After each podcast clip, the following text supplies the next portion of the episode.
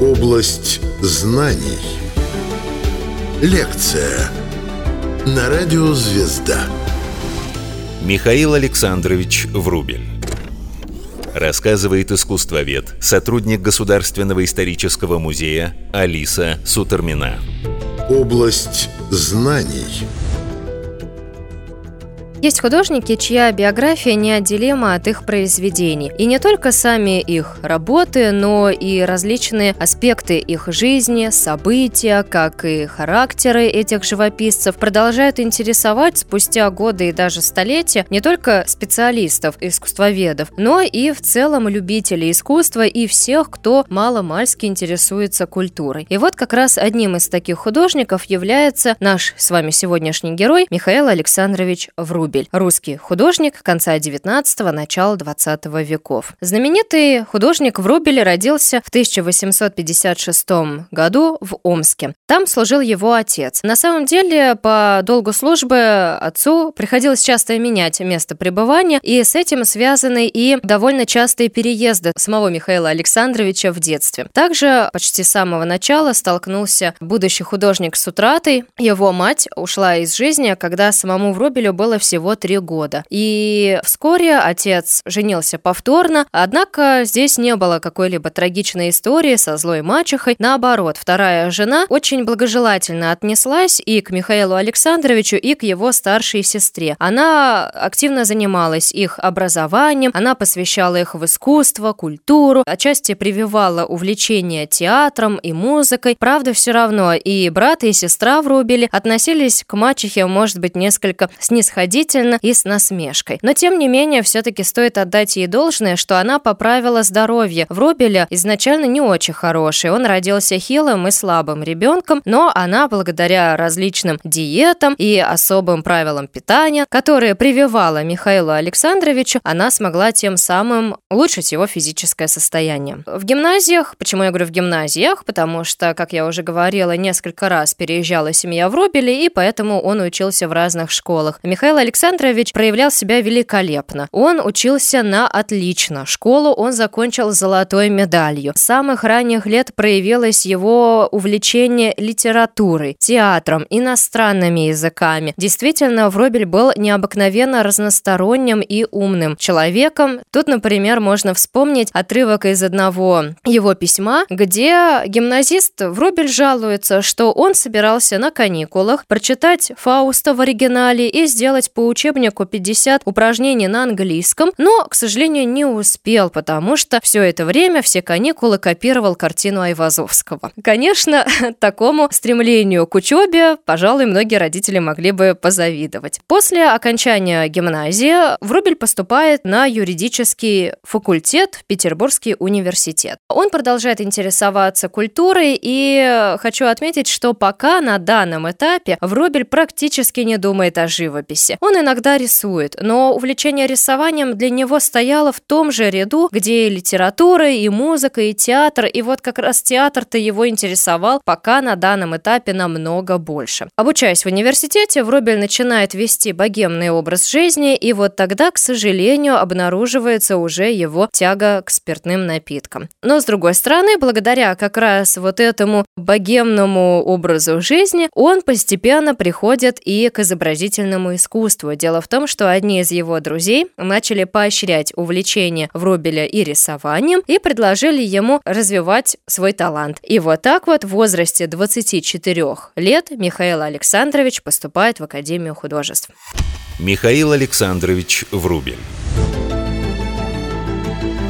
Область знаний – надо отметить, что в то время, в 19 столетии, приход Врубеля в искусство был достаточно поздним, потому что многие художники к 24 годам уже заканчивали свое образование и уже начинали профессионально заниматься живописью. Он же только-только поступил в Академию художеств, поэтому он был и старше многих, с кем ему приходилось учиться. Вот, например, как раз обучаясь у Павла Чистякова, у художника, который воспитал целую плеяду мастеров Рубеля рубежа 19-20 веков, он познакомился с Валентином Александровичем Серовым. У них была довольно большая разница в возрасте, Серов был младше Врубеля, но это не помешало им сдружиться, и их взаимное общение было важным в тот период как для самого Врубеля, так и для Серова, для двух великих русских художников рубежа столетий. В конце обучения в Академии художеств произошло важное событие в жизни Врубеля. Ему поступает предложение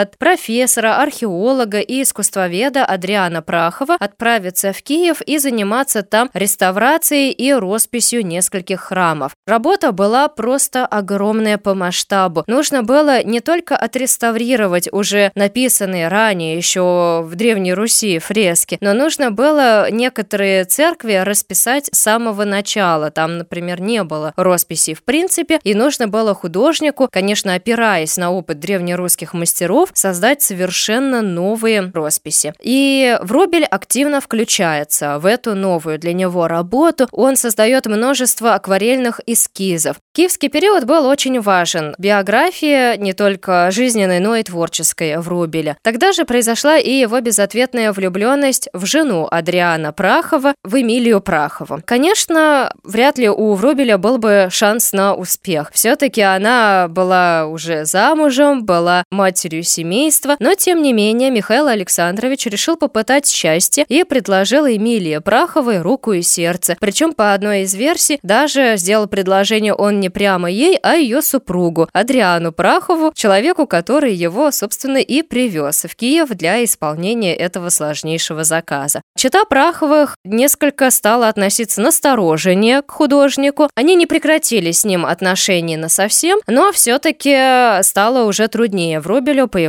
у них дома и общаться как прежде. Вробель тяжело переживал отказ от э, его предложение руки и сердца. И, например, э, его близкий друг Константин Коровин, также знаменитый художник того периода, описывал в своих блистательных воспоминаниях случай, когда они пошли с Вробелем купаться на речку, и тогда Коровин увидел на теле Михаила Александровича порезы, шрамы. И, поинтересовавшись, откуда взялись эти шрамы, Коровин узнал, что его друг сам нанес их себе, переживая безответность своей любви. И хотя он тогда не называл называл Коровину имен, все-таки было понятно, что речь шла именно о супруге искусствоведа и профессора Адриана Прахова. В целом, воспоминания Константина Коровина многое могут дать нам о русской культуре рубежа столетий, в том числе многое могут поведать о нашем с вами сегодняшнем герое, о Врубеле. Дело в том, что Коровин очень подробно описал различные причуды Михаила Александровича. Ну вот, например, одна из моих любимых, я ее даже сейчас процитирую. Как-то Миша взял меня взаймы 25 рублей. По тем временам, кстати говоря, сумма довольно большая. Ушел куда-то, потом через пару часов вернулся. Налил в таз воды, вылил в него флакончик дорогих духов от Кати, который, как я узнал позже, стоит 20 рублей, и помылся. В целом, Вробель действительно тратил деньги достаточно безрассудно и необдуманно. Например, известно, что как-то раз,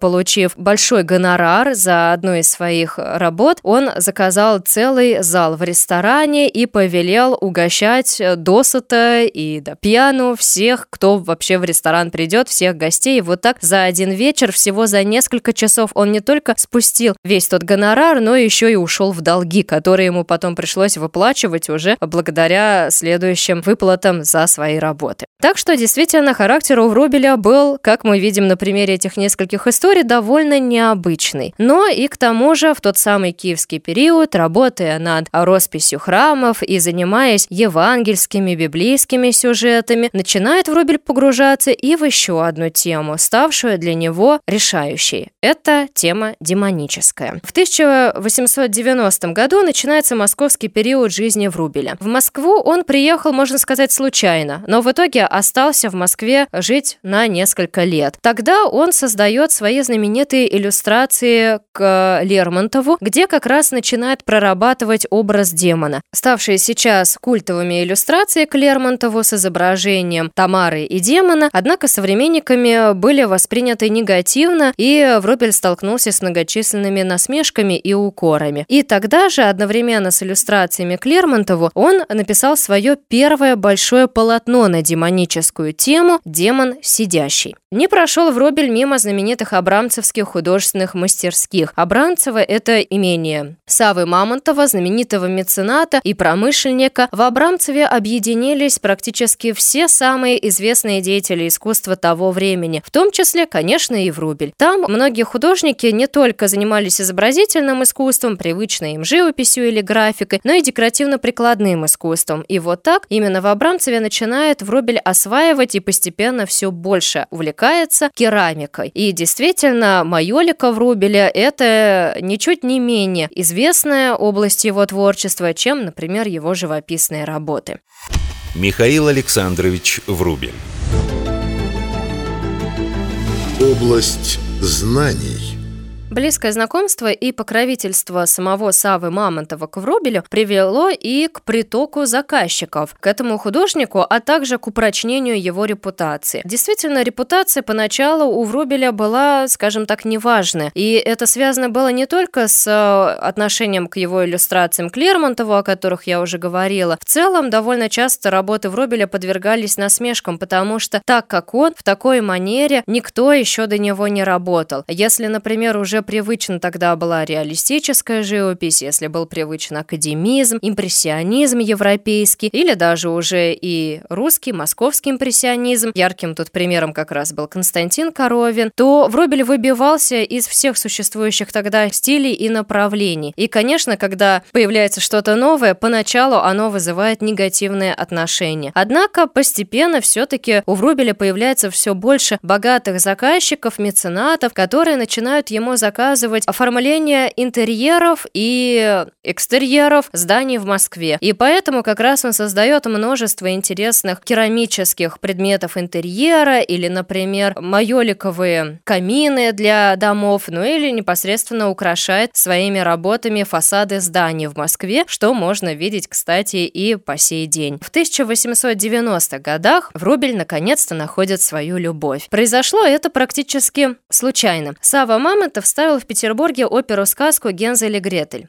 И декорации и костюмы к этой опере должен был вообще создать Коровин. Однако он заболел, и тогда заказ перешел к Врубелю. На репетициях оперы сказки Врубель встретил актрису, которая должна была играть роль Гретель. Ее звали Надежда Ивановна Забелла, и сразу же Врубель в нее влюбился без памяти. Причем существует версия, что он ей предложил руку и сердце чуть ли не в этот же самый день, чуть ли не в день знакомства. По крайней мере, долго он не ждал. Поженились они в 1800 1896 году, но, к сожалению, совместная счастливая жизнь была омрачена довольно скоро. Уже в 1898 году у Врубеля впервые проявились признаки психического заболевания. У него усилились мигрени, появилась раздражительность. При этом а, тогда же художник создает одни из своих самых известных работ на сказочную и былинную тематику. Это, например, «Царевна-лебедь», где он изображает как раз свою супругу Изабеллу. Это картина «Пан», «Это богатырь» и другие работы. И в этом же году, в 1898, спустя 10 лет, когда художник не обращался больше к демоническому образу, он создает «Демона летящего», картину, которая так и осталась незаконченной. В 1901 году у Вробеля родился сын Сава. Появился на свет малыш с э, дефектом, с заячьей губой. И знакомые считали, что самого Вробеля это очень сильно расстроило, потому что Михаил Александрович был большим эстетом. Он всегда тянулся, думал только о некой вот идеальной красоте. Но, как бы то ни было, все-таки появлению долгожданного ребенка а, в Робеле были рады. Тогда же, в начале 1900-х годов, Вробель в третий раз обращается к образу демона и пишет самую, пожалуй, роковую и трагическую картину из этого своеобразного цикла «Демона поверженного». С демоном поверженным была ситуация очень сложная. Врубель писал писал его практически безвылазно, не выходя из дома. Он практически не устраивал себе перерывов на отдых. Единственное, как он отдыхал, это приоткрывал форточку, немножко стоял возле открытого окна, и вот таким образом он дышал свежим воздухом, а затем садился снова за работу. И даже когда уже картина спустя долгое время была закончена и даже была выставлена, Вробель никак не мог смириться с тем, что произведение завершено, и он приходил каждый день с утра в выставочный зал, с утра, пока мало людей было, посетителей, и продолжал переписывать картину. Он прямо там в выставочном зале с э, кистями и с красками продолжал вести работу над полотном. Александр Бенуа, который наблюдал за происходящим, писал, «Вробель видел то одну, то другую сторону своего божества, то сразу ту и другую, и в погоне за этим неуловимым он быстро стал продвигаться к пропасти, которой его толкало увлечение проклятым. И тогда же он пишет трогательный акварельный портрет своего шестимесячного сына Савы, где и реалистично передал внешность своего ребенка и смог изобразить э, какой-то очень глубокий и печальный взгляд этого маленького человечка. Михаил Александрович Врубель Область знаний – Вскоре работа над поверженным демоном привела к тому, что Вробеля госпитализировали в тяжелейшем состоянии маниакального возбуждения. Госпитализировали в психиатрическую клинику. Он воображал себя то Христом, то Пушкиным, то государем российским, то московским генерал-губернатором собирался стать прямо сейчас. Он слышал хоры голосов, утверждал, что жил в эпоху Ренессанса и работал вместе со своими любимыми художниками с Рафаэлем, Микеланджело и Леонардо да Винчи. Обследовал Врубеля знаменитый психиатр того времени Владимир Бехтерев. В прессе в это время появлялись статьи о сумасшествии Врубеля. Конечно, это негативно сказалось вновь на его репутации как художника. Отчасти отношение к Врубелю как живописцу удалось поправить Сергею Дягилеву и Александру Бенуа, которые именно вот в этот разгар нападок на Врубеля. Разгар был связан еще и с тем, что Врубеля причисляли к декадентам, соответственно, критике нужно было таким образом как бы подтвердить, что все декаденты декаденты, сумасшедшие, и не стоит обращать внимание на их творчество. И вот тогда Дягилев и Бенуа устроили персональную масштабную выставку в Рубеле. После этой выставки многие переменили свое отношение к художнику и увидели в нем значимую и очень интересную фигуру. В 1903 году семью Врубелей постигло еще одно несчастье. Умер двухлетний сын Сава. Совершенно неожиданно он простудился и так и не смог излечиться. И Врубель Михаил Александрович, который только начинал идти на поправку, снова вскоре ушел в свое тяжелое душевное психическое состояние, причем в этот раз он даже сам сказал вести его в лечебницу. На протяжении последующих лет его состояние то ухудшалось, то незаметно улучшалось, но так или иначе, практически безвылазно пребывает он уже во всевозможных психиатрических лечебницах. В 1905 году у Врубеля начало и катастрофически падать зрение. При этом, как ни было бы это печально, признание Врубеля шло своим ходом, постепенно он становился все более популярным, все более знаменитым художником, однако ему самому уже, пожалуй, ничего нельзя было поделать со своим признанием в обществе. Одна из его самых последних работ – это портрет знаменитого поэта-символиста Брюсова. А ему заказал этот портрет меценат Рябушинский для своего издания, и Врубель даже не смог закончить работу над портретом, потому что, как писал Дягилев, наблюдавший за процессом работы, из-за ухудшающего зрения Врубель начинал уже сам портить свою же собственную картину, поэтому пришлось в какой-то момент отобрать у него холст, пока он не уничтожил свое же собственное полотно. В феврале 1906 года Врубель полностью ослеп. И что, пожалуй, самое печальное и трагичное для него было, как для художника, это то, что он продолжал жить еще 4 года, будучи слепым, а без возможности заниматься своим любимым делом. В это время у него бывали и просветления. Известно, что он с удовольствием слушал чтение литературы, ему читала его жена Забелла и его сестра, которая на протяжении всей жизни поддерживала Михаила Александровича. Но он а, уже жаловался, что жить ему очень тяжело в таком состоянии. Пытался он сам вызвать болезнь. Он стоял очень долго перед открытым окном, чтобы получить воспаление легких. И в итоге, накануне смерти в возрасте 54 лет, Врубель привел себя в порядок, помылся с одеколоном и сказал санитару, «Довольно уже мне лежать здесь, поедем в академию». А на следующий день гроб с Врубелем привезли в Академию художеств, где с ним и простились. Единственную речь на его похоронах сказал поэт-символист Александр Блок, который заявил, что перед тем, что Врубель и тому подобные приоткрывают человечеству раз в столетие, я умею лишь трепетать. Тех миров, которые видели они, мы не видим. Рассказывала искусствовед, сотрудник Государственного исторического музея Алиса Сутермина. Область знаний –